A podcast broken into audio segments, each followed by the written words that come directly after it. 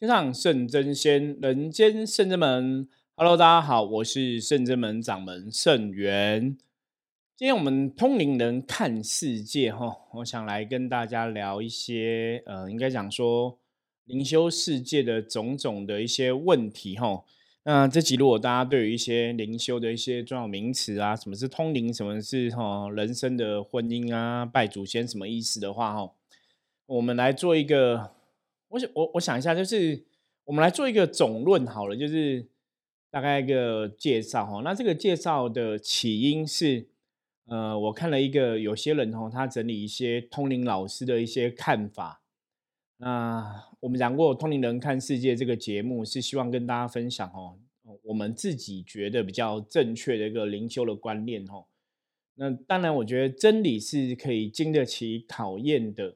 所以圣真门像圣友我们自己修行的一些心得啊，我们也会跟大家分享说，为什么我们觉得别人讲的可能不是不正确，或是我哪个地方我们觉得自己讲的是正确的。那借由这样的一个说明哈，希望让大家可以了解说，你你到底在这个修行的状况里面，什么东西可能是对的，什么东西可能是错的，因为。就像我们一直在讲《通灵人 Podcast》的这个节目的一个主旨嘛，哈，我们的重点主旨是要分享正确的修行上面的一些知识。坦白讲，哈，坦白讲，就是现在可能真的是末法时代吧。虽然我不想这样讲这个名词，我们每次都要讲这个名词嘛。你有时候看到一些通灵人的说法，有些时候会有点伤脑筋，然后伤脑筋的原因是。有些人讲的可能是对的，然后呢，有些人讲的可能是错的，然后有些人讲的呢，他不是他自己的经历，你知道吗？他他讲的可能是他通灵得到的资讯。那我们知道通灵这个事情本来就有很多东西有待讨论吼。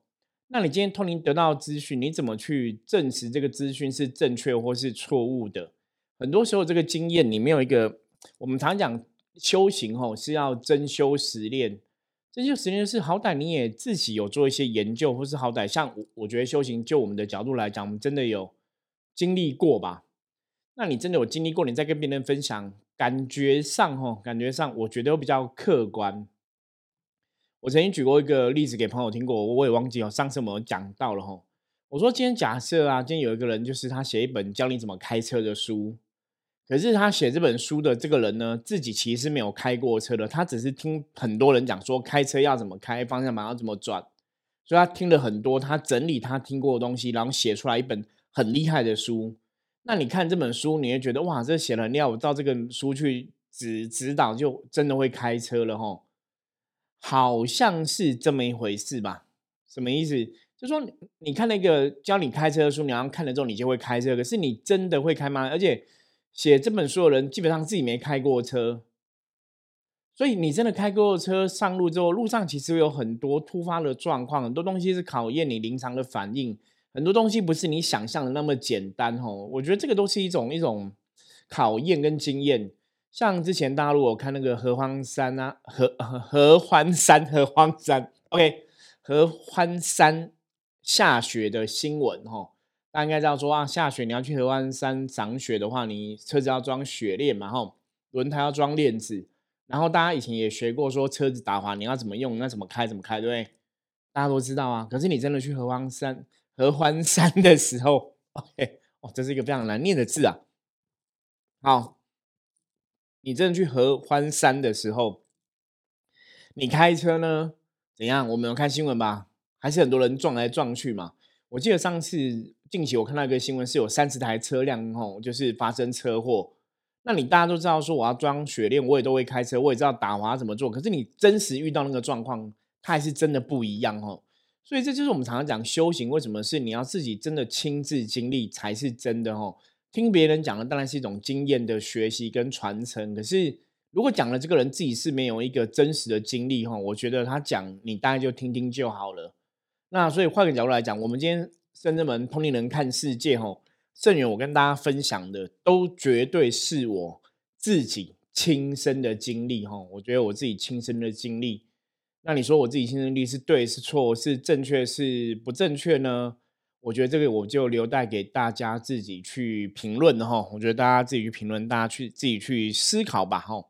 好，我们今天想来跟大家分享的哈，就是有关于有一个通灵老师哈，他对有在这个人世间的一些事情的一个看法。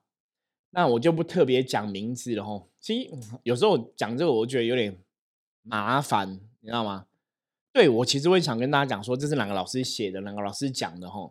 可是我们以前讲过嘛，当我们如果指出别人的问题，就算我讲的是正确的，它都还是一种批判，它基本上来讲还是有一些负能量，大家了解吗？所以我后来的方法是，那我不要讲出名字，只是就他讲的东西的内容去阐述我的建议，也许就会让大家不要去吼去那个。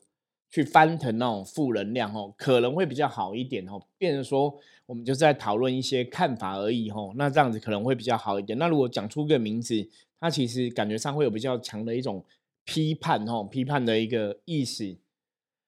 好，那到底我要来讲这个老师的事情，我凭什么讲哦？我觉得凭什么去讲别人说的是对或错哦？我觉得几个东西要跟大家分享的。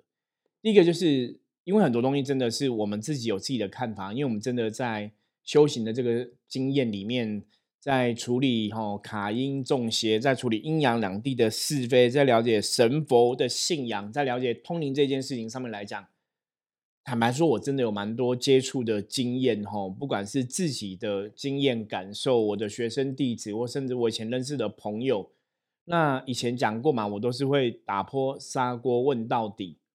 所以很多状况，经过我这二几年的接触，我们不敢讲说我们已经百分之百了解了，可是我们应该真的了解了比一般人还多一点哦。就是我们的看法、我们的领悟、我们对无形世界、神佛鬼神的世界的东西，应该真的有我们懂的地方哦。就是也许我们真的在这个部分，因为我觉得我们是很认真在了解这样的一个事情，所以。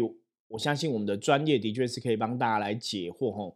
那事实上，我们在这个领域上面来讲，也的确帮了很多同朋友解惑，带领很多朋友接触修行，得到更好的一个成果成效哦。像我们现在深圳门帮忙的这些学生弟子，其实他们就是一个很好的一个证明啊。所以从我们的经验法则里面，我们来跟大家分享我们的我们的认为吼，我们的认知。那在评论这样的东西的时候，其实有个东西我想跟大家稍微聊一下。我觉得可能真的老天爷有意愿哦，训练我成为一个好的老师，然后让大家知道什么是正确的道理。因为像我等下要讨论的这个老师，他讲的一些观念，因为这个老师有趣的是，吼，这个老师在我一开始接触修行的时候，他的一些观念对当初呃对修行或是对通灵不了解，我的确有一些帮助吼。我觉得他有些观念讲了，我觉得是值得参考的吼。那。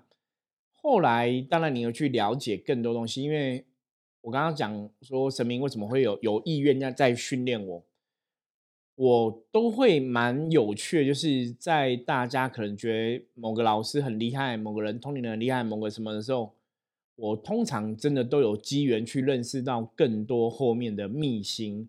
所以待会我要讨论的这个老师哈，包括他当初是一开始是怎么通灵的，发生过什么样的事情哈。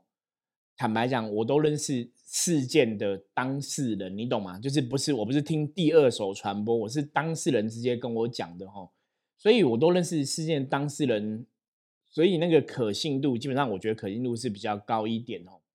那当然，我现在自己成为一个通灵的一个师傅啊，成为圣人门哈这个掌门人这个角色，成为哈这个像你帮占卜师这个角色，成为神明的机身、神明的代言人这个角色。所以，当我对无形世界、对神佛的世界了解更多的时候，我更能了解哪些通灵人讲的是正确的，哪些通灵人讲的可能是错误的。哦，因为你了解更多，你其实就会知道更多。哈，那有一些东西哦，像以前我曾经在做这行的时候，其实有老前辈就跟我讲过，他说：“你不要去挡人家财路。”哈，我觉得这也是有点伤脑筋啦。所以。或许这样嘛，我们就不特别讲对方是谁哈，哪个名师。那如果你自己听猜到，那是你自己的智慧嘛。如果你没有猜到，也许就是像我讲，有些客人他可能直接当场来卜卦问我，搞不好我们见，呃，见到面哈，我就可以直接跟你讲嘛。因为在这条道路上面来讲，我一直保持的心态是，如果哈有人来问我们哈，我们就像菩萨一样，寻声救苦，有求必应嘛。有人真的来问到我们，那有这个机缘让他了解的话，我们还是会去跟他分享一些我们的看法。那当然，针对这种网络上的，透过我们的通灵人看世界这个平台，然后收听到的全世界朋友哈，我们觉得就是一个，也是一个比较不一样的缘分哈。跟你这样亲自见面缘分，也许真的有点不太一样，我们就不特别有太多的评论哈，在这个事情上面。好，那我先来聊聊我跟这个老师打交道的过程好了哈。早期我是看到他写的书籍哈，在介绍通灵的这个事情。那那个时候，我其实对通灵并没有很清楚的了解哈，也没有认识太多的通灵人，所以你就会很好奇，我想要知道他通灵是怎么一回事。那因为可能根源于我自己在修行的这块领域上面来讲，有一些接触嘛，所以那时候其实我觉得我自己有个能力哈，就是我只要听一下这个老师讲的事情之后，你大概就可以判断说他是，比方说他是养小鬼啊，他是通灵啊，还是他是真的知道事情啊，还是他是从。哦，其他东西去知道你的资料，就是你可以去判断这些东西。那那个时候，我其实跟这个老师打交道的时候，他就是有讲我的前世今生的故事嘛，吼。那从他讲的故事，我现在回头再来思考这一切，吼。从他以前讲故事，我觉得他的确有是看，的确有感应到某些东西，吼，的确有看到某些东西。所以他讲的故事，我们嗯不去讨论故事的内容，哈是对或错，因为我觉得那个故事的内容没办法证实。我们去讨论他之后做的结论哦，比方说他的故事里面，他觉得我我好这辈子都在做一些规划、企划的事情，所以他跟我说，我这辈子的工作很适合做规划或企划的一个工作项目就对了。那那个时候，他有跟我的朋友讲说，他是在那个有点像大户人家里面当那种员外的总管，所以他很会去去做好这个管理跟分配的这个工作哈。那像他讲的这个东西，不管是我的企划规划能力啊，或是管理分配这个工作，别人的管理分配这个工作，其实后来我们回到现实的对应，哈，就是跟我们现在真实的人生对应，哎，好像真的有一点参考的价值，你知道吗？就是哎，好像真的有准，哦，好像有真的符合现实的状况。所以那时候我去问他一些事情的时候，我就觉得哎，蛮值得参考的。那讲这个东西的过程，其实在那个过程下，我也没有觉得。特别的不舒服，因为那时候我只是特别刚开始接触而已吼。那只是那时候有一个比较觉得比较特别的地方啦吼，有一个一个觉得比较特别，因为这个老师他都跟人家讲说不需要念不需要念佛经吼。上次我们在节目中有跟大家提到嘛，如果一个通灵人一直跟你讲不要读佛经，可能会有点问题哦。那这也是后来我们的结论呐。那因为那时候我认识这个老师，他也是都在讲说不需要念佛经啊，你就是把自己修好就好了。那坦白那时候。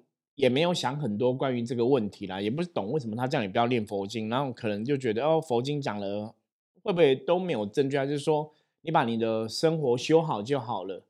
那当然以前我都会比较想要了解哦，像以前我说我打破砂锅问到底，很多朋友我都会想去知道说你背后的能力来源哦，你的神明是谁哦？我大概想要去知道后面的神明是谁这样子，那都会去问。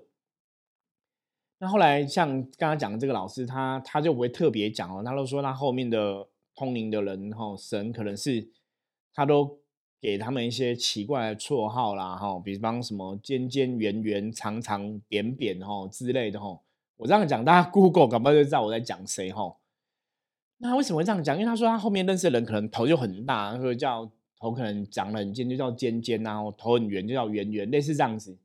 那那个时候我会觉得比较特别啦，因为如果照到自己的讲法，你会觉得好像是外星外星的高龄之类，就有点像外星人吧。那你就觉得说，哎，你后面通灵的神是一个外星人，其实是还蛮有趣的哈。因为像一般我们圣人们来讲，我们主要的神明就是哦千手观音、观世音菩萨嘛、道祖啊、玉皇大帝等等的。或像像我们我们有济公师傅办事、阎罗天子办事，那是很清楚的。或者说，像有些时候我们在帮别人处理事情的时候，我会很清楚感应到是关圣帝君、是玄天上帝，还是钟馗，还是九天玄女，吼，就是那个能量来源，你会是非常的清楚是谁，而且都是也许在呃一般的信仰上，你会找到这尊神，吼，就是有一个一个比较清楚的来源。那当然你会觉得这样有个清楚来源，可能比较不会有太大问题。为什么有清楚来源比较不会有太大问题？我讲过，吼。因为你一些真正具有德性的神啊，他的样貌，比方说我们讲菩萨就有慈悲心哦，然后可能金庸师傅就比较自在，就这些神奇，他们有一些德性是你可以去了解的。所以你在判断你感应的这个能量的时候，你可以去看说这个能量是不是符合这样的一个德性，你可以有一个清楚的定夺哈，也不会被骗。那通常我也讲过哈，这个妖魔鬼怪啊，他不会去装说有名号或是有堂号的神。了解吗？外面的鬼为了要骗你，他可能会跟你讲说他是观世音菩萨，可是他不会跟你讲他是圣真门的观世音菩萨，因为他如果讲圣这么的观音菩萨，第一个来讲就是圣这么的神可能会找他算账，对不对？圣这么兵将会找他算账，因为你冒充嘛，哈，这是很清楚的，你就是一个犯罪的事实。因为如果你不是的话，你这样讲你是圣这么的，你就是骗人，哦，这是一点。第二点来讲的话，如果你说你是圣这么的神，你也很容易被我没有，因为我跟每天跟圣这么的神相处在一起，我很容易就知道说这个是真的还是骗人的。这个就就最简单的例子哈，我举个例啦，你每天跟你的父母哈爸爸妈妈相处在一起，你跟你公司的主管相处在一起，如果今天一个骗子他骗你说我是你爸我是你妈，会不会很容易被你拆穿？很容易吧，对不对？因为你都知道你爸妈是谁，谁要。骗子不会直接装你的爸妈嘛？可是骗子会去装谁？他去装那种孤儿，不知道他爸妈是谁的人，他去装，他去骗他。因为孤儿不知道爸妈谁，所以骗子装成他爸妈，可能就可以骗得了他，懂吗？所以妖魔鬼怪不会去装有名号、有堂号的庙的神，因为通常容易被看破手脚。可是会不会有的妖魔鬼怪更厉害去装？还是有可能呐？我们讲道高一尺，魔高一丈嘛，有可能。可是重点是你如果静下心来，如果那个庙的人，那个庙的人哦，有智慧的话，我觉得还是可以判断清楚哦。你还可以，还是可以了解这个到底是不是妖魔鬼怪在假扮的哦。所以这个逻辑来看呢，基本上来讲，如果别人在讲他后面通灵的神是谁哈，基本上坦白讲，以前我到现在，我其实经历过很多不同的老师，那我都会了解，比方说他们的。我刚刚讲嘛，事情的发生一些事情的一些当事人的状况，是他们跟我讲的一些事情，都会有第三个人跟我讲另外的事情，所以我对事情的了解、判断或是我知道的，好像真的会比较多哦。那再加上我们自己的专业判断，我们就会有个定夺哈，会有定夺说，那到底谁讲的应该是真的，谁讲的应该是错的？那你说这个差别最重要是什么？其实我讲那么多次哦，最重要是智慧。我常常讲，你真的要有智慧。当你有智慧的时候，你就可以看透这一切。你有智慧的时候，你不见得要有神通的能力，你也可以知道什么是对的，什么是错的。吼，那这个是人类本来就可以自己去学习的东西。吼，所以我们要相信这个世界上真的有些人是有智慧的，可以去判断很多事情。如果说你说这个世界上大家判断事情都要用神通能力的话，那这个世界从以前到现在，很多人没有神通，这世界应该是不会进步嘛。世界应该早就毁灭了嘛？可是不，事实上不是这样子嘛？吼，我们人类最难能可贵就是人类可以是有一个智慧存在，所以人类为什么是万物之灵？吼，这个的确是有它的一个道理。好，所以我刚刚讲，因为这个老师的一些背景或是他的一些状况、通年的状况，我大概了解他的原因。比方说他当初怎么开始的，所以当然对他的东西就会有一些看法不同的地方。吼，我会觉得说，以前应该这样讲。以前开始我不会觉得他东西有问题，那时候因为我对事情的了解还没有那么多。可当我真的对事情、对道理的了解更多之后，你才去觉得，哎，这个道理讲的好像不是很正确。那你才会去回头想说，那他教他的这些道理的那些神真的是神吗？你才会去开始有一些问号出现嘛，哈，才会有一些疑义出现。好，那我们先来讨论一下，他有讲了一些东西，我们来看看一下哈，什么东西。大家可以自己来判断哦。他讲的第一个，他说通灵这件事情，他说通灵只是被异次元控制的一个即时解码的翻译工具哦。充其量通灵者就是一个义工哦。那不要以为通灵者什么都会很厉害哦，也不要以为天上的神真的是万能哦。他说，如果天上神真的万能，又何必要通过通灵人呢？哈。我觉得这个讲法看起来是正确的，因为我觉得第一个就是，当然，我觉得通灵者并不是一个什么都会的人哦。通灵者本来就是一个翻译机，大多数情况是这样子。那当然，我们不否认说，有了通灵者在修行过程中，在帮忙翻译过程中，他也学到很多东西，所以他也增加了他的智慧哦。所以有些是有智慧、有知识的通灵人，有些是没有。那当然，通灵人你要看嘛，这个通灵人他只是翻译而已，还是说他是也是一个认真修行的人哦？我觉得那个等级能量都不一样哦。当然是这样，我觉得这个部分没有太多的问题。那天上的神真的是万人吗？我觉得这个是一个值得讨论的地方哦。他说，如果神真的万人，又何必要透过通灵人哦？我觉得这要从两个层面来看哦。你说天上神是不是万人？对，我觉得天上神应该是真的很厉害哦。可是为什么他们在地球不会是万人哦？因为真的有些东西不是那么容易，你懂吗？有有一些时候，你这个环境地球，就是你虽然有能力，可是你未必在这个地方可以使得上力。我我举一个简单的例子吧，比方说你很有聪明，你很有智慧，对不对？你懂很多哦。那我请问你，你小小朋友在读书学习的时候，你为什么不能去替他回答考卷？大家了解我的逻辑吗？神很厉害，父母很厉害，很聪明，很有智慧。可是你为什么不能去帮你小朋友回答考卷？你为什么不能去帮他跑步？结果害他跑步的时候跌倒受伤。那他跑步跌倒受伤，跟他你没办法回答考卷，所以就表示父母是没有能力的吗？神不是万能的吗？大家听懂我意思吗？所以我觉得这个讲法就会比较不是那么客观，他只是说，因为你觉得我天上的神真的很厉害，哇，为什么他们还需要人间的通灵人呢？因为天上的神在人间有很多事情做不到啊，所以他们还是需要通灵人去帮忙翻译。因为天上的神是没有肉体的，大家知道吗？他没有肉体，所以他在人间要显化，他的确需需要通过有肉体的人去讲。这个最简单的事情就是，好，那比方说，这个美国总统很厉害。那为什么他来吼台湾，他还需要一个华文的翻译？因为他很厉害，可是他可能不会中文嘛，所以他需要台湾那个翻译来拉近彼此的感情哦。大家了解这个意思吗？所以需要台湾的人来帮他翻译，不代表他不厉害呀。所以你不要因为说他不会哦中国话，不会台湾话哈，他他可能就是一个不厉害的人。大家听懂我的逻辑吗？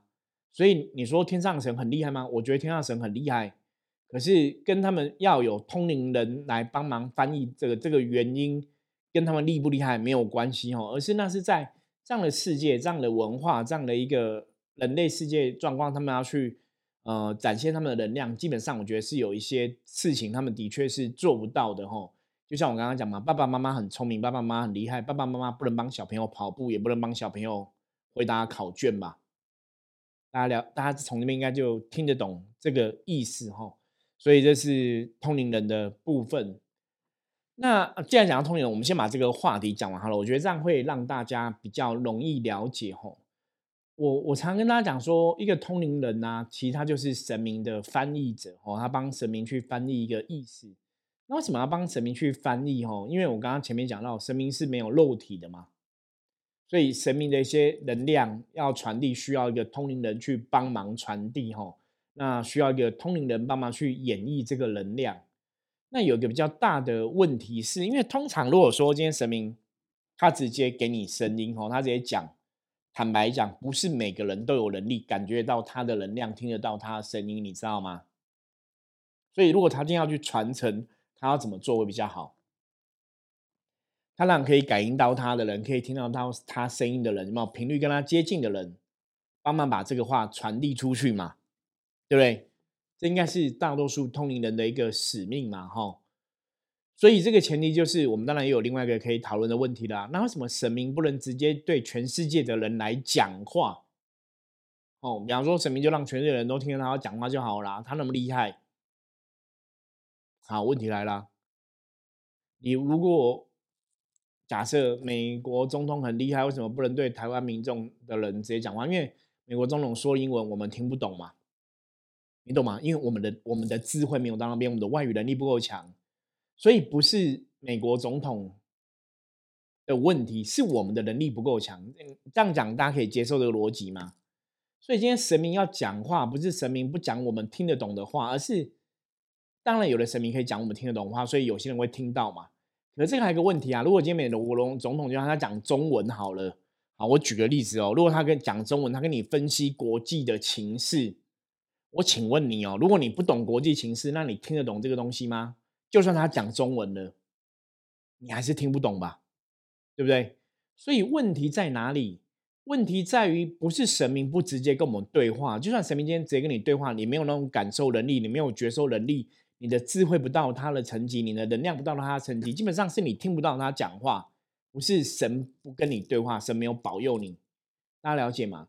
所以他今天透过一个通灵人，透过一个中间的角色来跟你讲，用用大家听得懂的话语，用大家可以理解的比喻来跟你讲。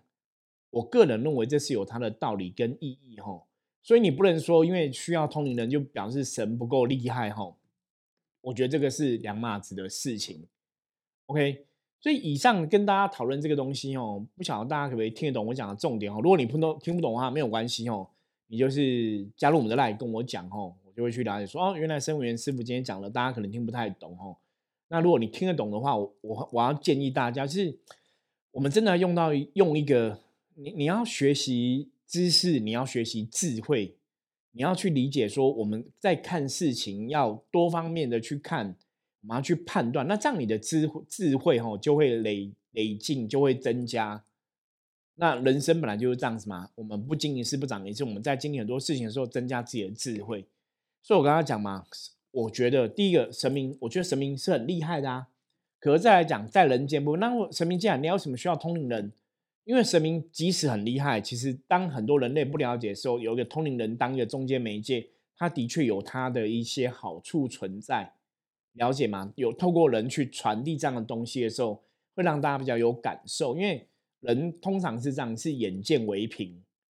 神明跟你讲那种东西是很虚幻的，可是如果今天有个通灵人，有个翻译者，有个神明的机身跟你讲，你你觉得那个机身看起来跟你是一样的，你就你就会觉得比较贴近你哦。那个感受的确是有差别的哦，有不一样的机制哦。所以关于机身，关于神明的机身，关于通灵人的这个角色，基本上的确在人世间有它存在的一个道理跟意义哈。那在这个部分，希望大家可以了解这个看法哈。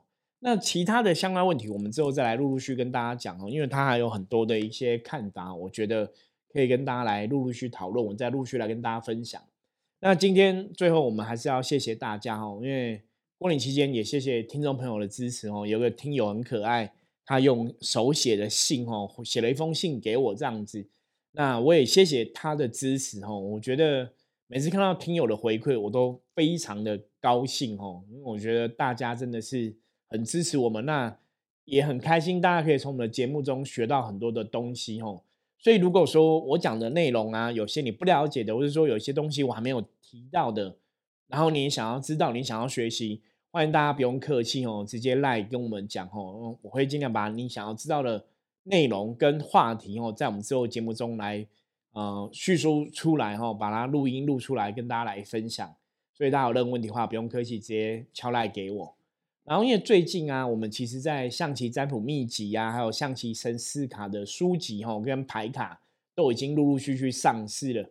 大家如果在使用这些占卜的工具的时候有问题，也可以问我。那因为呃，占卜工具的上市哦，象棋占卜工具的上市，我们接下来也会全省哦，我们期待哦，北中南都有机会来办一些哈，这个算是呃书友会了哈，帮大家跟大家聊聊，然后签签书。来分享一些修行的状况，那可能也会带一些师兄师姐去帮大家来一个灵性的加持，也说不定哈。所以，我们最近有想要办这个全省的一些见面会的活动，不过比较尴尬的啦，比较尴尬就是现在有疫情的一个影响哦，所以我们还在思考哦，这个时间是不是要往后延哦。那当然希望大家这个疫情的影响可以降低哈，我们可能之后再来看怎么来规划这些活动。那如果大家有兴趣的话哦，也可以通过我们的 line 让我们知道说你是有兴趣参加的哦。我们大概之后会来统计一下北中南的朋友哦，然后看哪边的人可能会呃需求更大我们就从从哪边先开始这样子吼。好，以上哈，呃，现在是开始进入开工的第二天嘛。那我们今年二零二二年后的计划是希望可以跟北中南的很多朋友来见面吼，不管是 p a c k a g e 的朋友，或者是说我们。象棋占卜秘籍哈书籍的朋友哈，那也欢迎大家多给我们一些支持跟鼓励。